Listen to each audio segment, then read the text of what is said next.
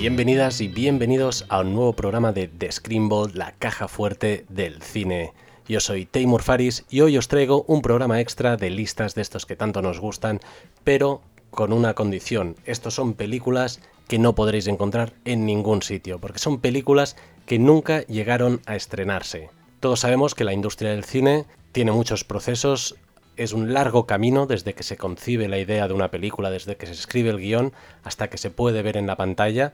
Y algunas de estas películas, tristemente, pues nunca llegan a ser estrenadas. Y siempre nos queda esa pregunta de ¿qué hubiera pasado si hubiese llegado esa película a las salas? Como siempre, recordad, podéis darle a seguir en la plataforma que nos estéis escuchando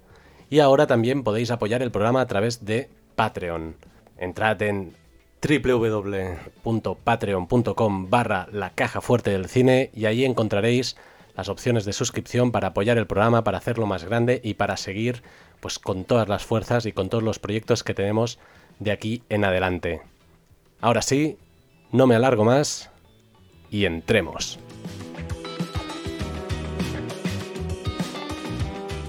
La primera película que os traigo para esta lista tan peculiar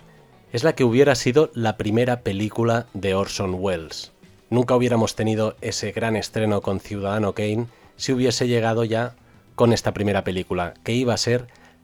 Heart of Darkness, Corazón en las Tinieblas, una adaptación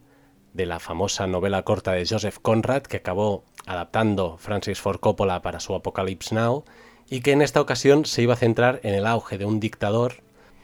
y donde el mismo Wells iba a interpretar a varios personajes. Esta película acabó siendo desestimada por los estudios, concretamente por RKO Studios, ya que, pues debido a la guerra que ya estaba en Europa a tope, la Segunda Guerra Mundial, hizo que los mercados bajaran, hubo una gran crisis y no se pudo llegar a tirar adelante. Mirando el lado bueno, si no hubiese sido por ese fracaso, nunca hubiéramos tenido la gran película que fue Ciudadano Kane.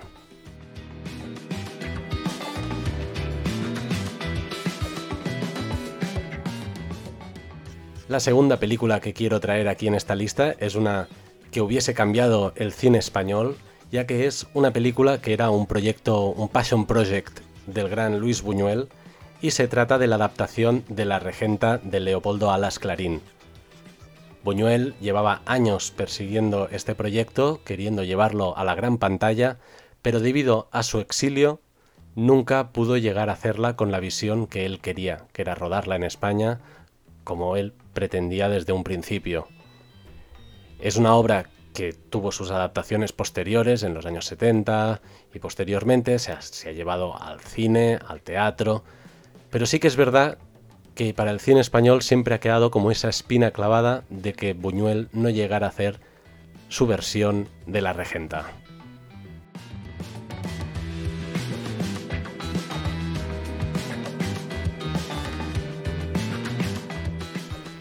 La tercera película que os quiero traer en esta lista ganó notoriedad en el conocimiento público, por decirlo así, gracias a un documental que se llama Jodorowsky's Dune, y se trata ni más ni menos que la adaptación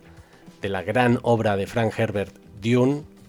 a cargo del maestro Alejandro Jodorowsky. Este director psicodélico, por decirlo así, quería llevar esta gran obra a la gran pantalla y tenía todo planeado. Tenía el cast, incluyendo a Dalí, a Orson Welles, banda sonora de Pink Floyd, tenía todos los decorados ya preparados, todo diseñado. Y de golpe llegó el momento que se paró este proyecto y todo se fue al traste. Vale mucho la pena ver el documental de Jodorowsky's Dune porque podéis ver la influencia que este proyecto que nunca llegó a realizarse ha tenido en la ciencia ficción de todos estos años después. Cómo esos diseños sirvieron para diseñar cosas en Star Wars, en Alien, en, incluso en Prometheus, de estas más, más recientes todos esos diseños han sido referentes en el imaginario de ciencia ficción del cine en los años posteriores. Y es una pena no haber visto esa versión de Dune porque, a decir verdad, aunque hubiera sido una bizarrada, hubiese sido una película muy interesante.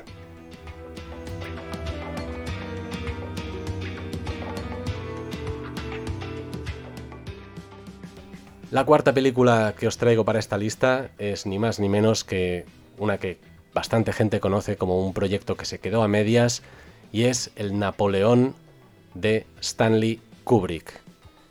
Si bien es cierto, este año Ridley Scott nos trae su propia versión de la historia de Napoleón, del, gran emperador de Francia, pero esa película que iba a hacer Kubrick iba a ser, según él, su gran obra maestra. Con una biblioteca de más de 400 libros con su investigación, si habéis visto la exposición que va dando vueltas por el mundo de Stanley Kubrick, es increíble la de notas, los, los guiones que tenía ya listos, todo estaba preparado,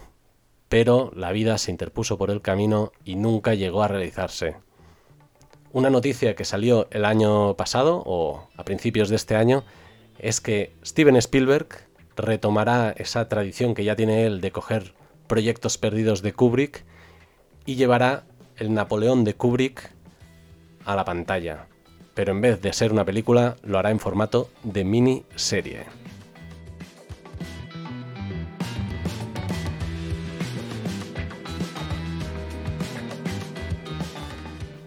Y por último, os traigo un caso muy reciente, es una película que iba a estrenarse el año pasado,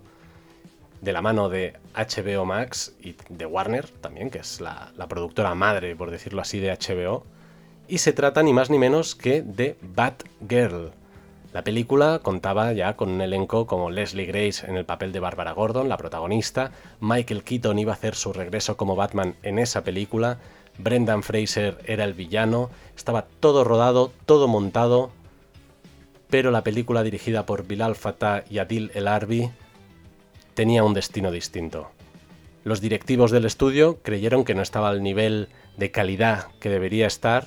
aunque otras fuentes comentan que es más por temas de impuestos, de tener cierto tipo de películas en la plataforma que no salen rentables, y la película fue cancelada meses antes de su estreno, fue un golpe muy duro, sobre todo para su protagonista, para Leslie Grace, porque esta hubiera supuesto la película que hubiera impulsado su carrera. Y ahora, pues siempre será la Bad Girl que nunca fue.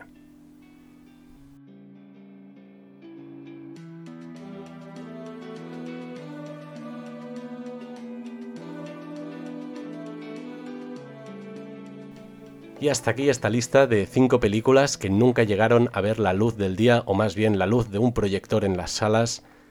y que realmente pudieran haber cambiado pues, la trayectoria de ciertos momentos de la historia del cine. Como siempre, gracias a todos los que nos escucháis, pues cuando van cayendo los nuevos programas, ya sean de listas, del cine de mi vida o las entrevistas que sé que a vosotros os gustan mucho cuando traigo invitados y hablamos de, cine, de la vida y acaban añadiendo, como no, pues su película a la caja fuerte del cine. Pronto vendrán nuevos programas y hasta entonces los podéis recuperar en la plataforma que nos escuchéis, ya sea Spotify, Podimo, Vox, cualquiera de estas.